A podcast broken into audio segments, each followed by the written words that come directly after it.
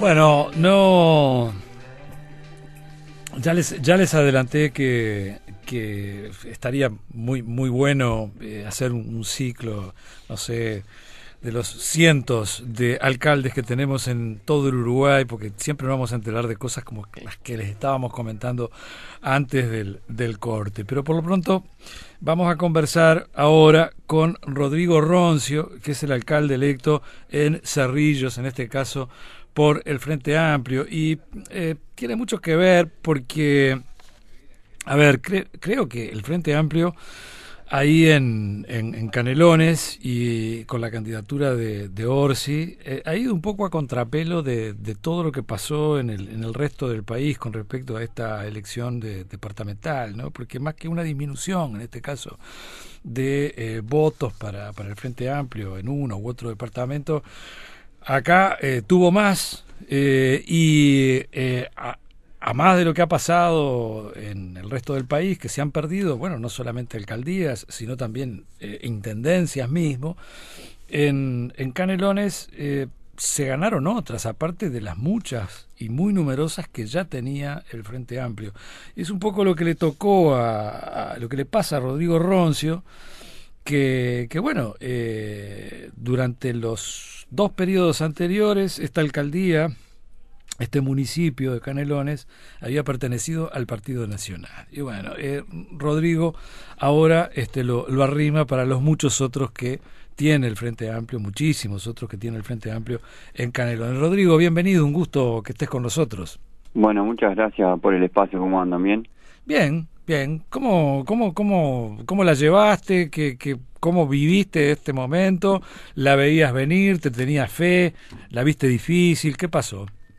Y bueno, está, nosotros eh, es, veníamos trabajando socialmente hace mucho tiempo acá en el, en el pueblo y en el área urbana, rural, perdón, también. Somos un municipio que tiene la mitad de población en el área urbana y el resto en el área rural, que eso es una diferencia con el resto de los municipios del departamento de Canelones y un montón de, gente, somos muchos que iniciamos haciendo cosas sociales desde el liceo de Los Cerrillos, acá hace 17 años que, somos docentes del, del, del liceo, yo con mis compañeros también de, generación, cuando éramos más, más guachos, más gurises, empezamos a clase con 20 años en el liceo y eso generó un montón de, de, acercamiento con actividades del liceo, pero en la comunidad, y a partir de eso nos, nos armamos como organización social y empezamos a generar cosas.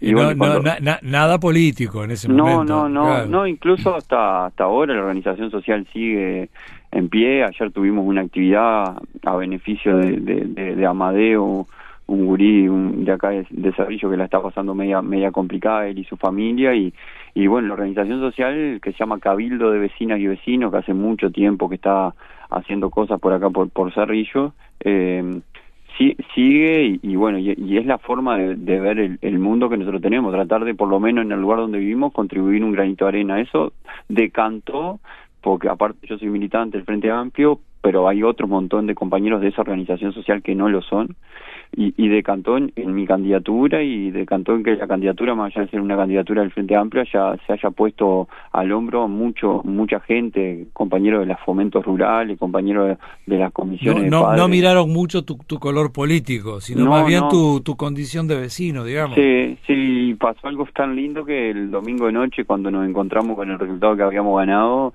se inundó en llantos aquello y era eh, el resumen de dar comienzo a algo que, que, nosotros veníamos como preparando y sembrando desde el afecto desde hace muchísimos años. Realmente lo que pasó el domingo noche eh, realmente nos emociona hasta hasta el día de hoy y, y, eso eso está buenísimo. Aparte, las condiciones se daban 10 años eh, de, de, gobierno del Partido Nacional, cinco candidatos tenía el Partido Nacional y el Frente Amplio iba con candidatura única acá y sin embargo fue una elección que, que salió mucha gente apoyando a, este colectivo. hablan de batacazo, dice, algunos que han enfocado el, tema mirando cerrillos, ¿no? El, batacazo de, Rodrigo, ¿no? Sí, este, ha, sido, ha sido medio así, sí. Y, ahora que vos lo explicás, ¿no? Si tuviste que vos solito contra cinco del Partido Nacional, eh, claro, ¿no? Este, sí, se, se, entiende así. Y después, de, y después de dos periodos, ¿no?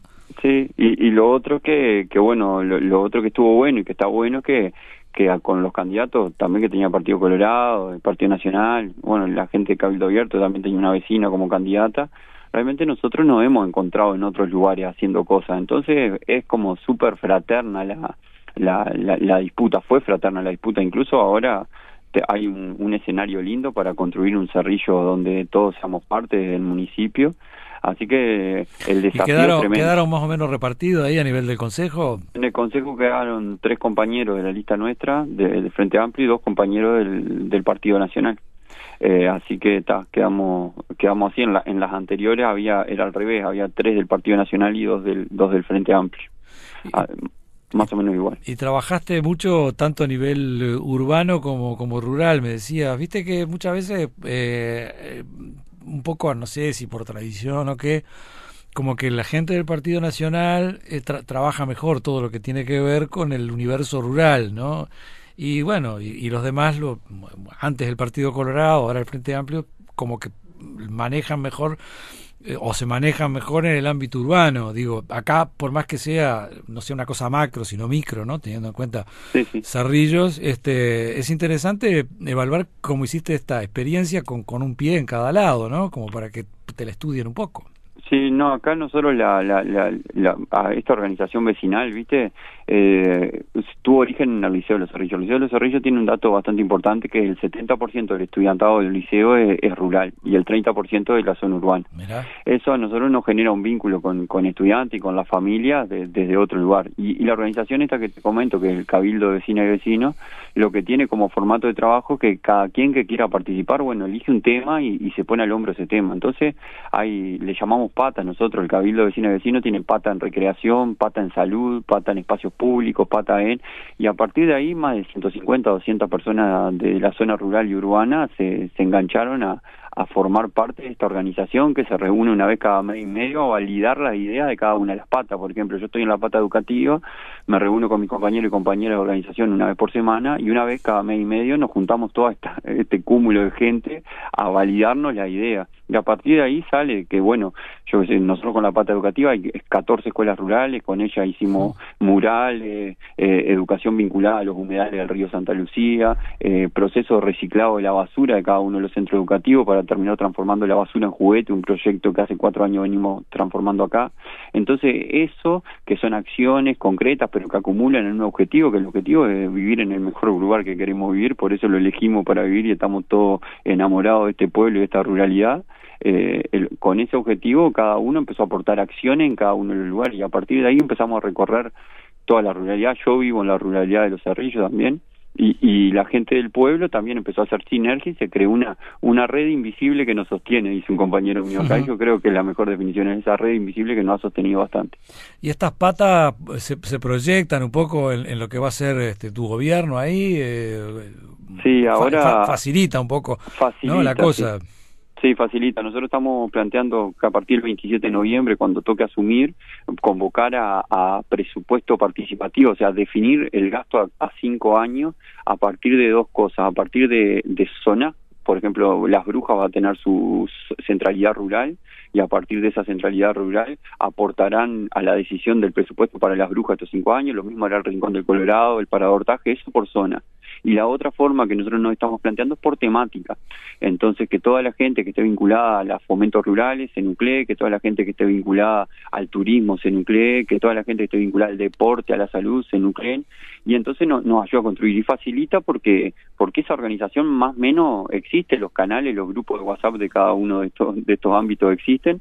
Lo que hay que hacer es convocarlo a un lugar, a un día, y en este momento a su vez a proyectar un presupuesto participativo popular que con la diferencia que planteamos con el que tiene por ejemplo la Intendencia de Montevideo es de no poner a los vecinos en competencia sino a tratar de ahondar en el concepto de la solidaridad en que bueno cuando uno propone algo y ve que su idea pareciera que es la mejor, pero después escucha a otro y se da cuenta que el ombligo y el problema del ombligo de uno empieza a ser un poquito menos importante que el problema y el ombligo del otro.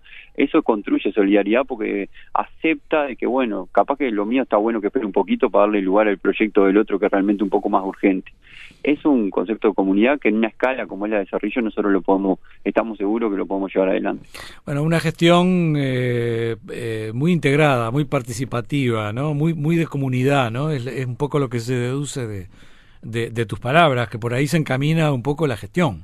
Sí, sí, y, y, que cada una de las cosas eh, se logren desde, desde ese lugar, del sentido de pertenencia y la identidad, porque uno puede hacer una obra pública, uno puede mantener la caminería rural, uno puede eh, hablar sobre seguridad y convivencia y, promover a mesas de encuentro para discutir esos temas, pero si realmente eh, nadie es parte y son solamente verticalazos un gobierno local para llevar eso adelante, en realidad eso pierde esencia, pierde cariño y nosotros lo que estamos planteando es hasta que hasta, por ejemplo, los kilómetros de mantenimiento de caminería rural eh, puedan decidirse colectivamente en esa asamblea y que los vecinos y vecinas digan, bueno, este año le va a tocar a estos caminos porque el año pasado les tocó a estos otros, porque tienen más tránsito, porque los productores de tales quintas pasan más por... Bueno, esa realidad la conoce quienes transitan el día a día el territorio y eso hay que ponerlo en juego. Ese, ese saber que tiene la comunidad es mucho más rico, por lo general que, el saber de las instituciones lo que hay que hacer es complementar esos saberes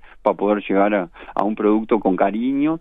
Y, y, el otro día me preguntaban ¿qué, qué es lo que vos querés de cuando salga cinco años y si mejoramos en obra pública bárbara pero también en la cultura vinculado a, sentirnos parte de la comunidad donde vivimos. Si nosotros en cinco años no no contagiamos el amor por la comunidad para que todos y todas realmente sepan que pueden incidir en la comunidad en la que viven y por lo menos vamos a estar un poquito más cerca del fracaso que, que del éxito. A mí no me gusta mucho la palabra éxito pero por lo menos va por ese lado. La intención nuestra es que todo el mundo se sienta parte de la construcción de esta comunidad. Bueno y, y una comunidad actuando así este le va le va a resolver mucho eh, los problemas que pueda tener un intendente, ¿no? ¿Cómo, cómo te ves en la, en la relación con, con la intendencia, con la parte central?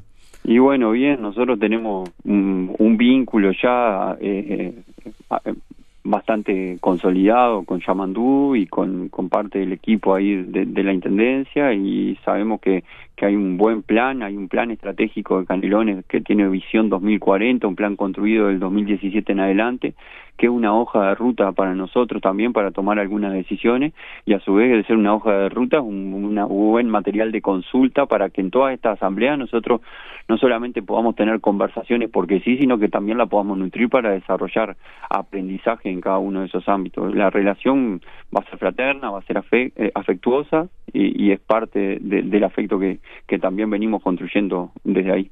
En, cuanto a realizaciones, ¿qué, qué es lo más eh, prioritario apenas este bueno eh, asumas ahí el municipio?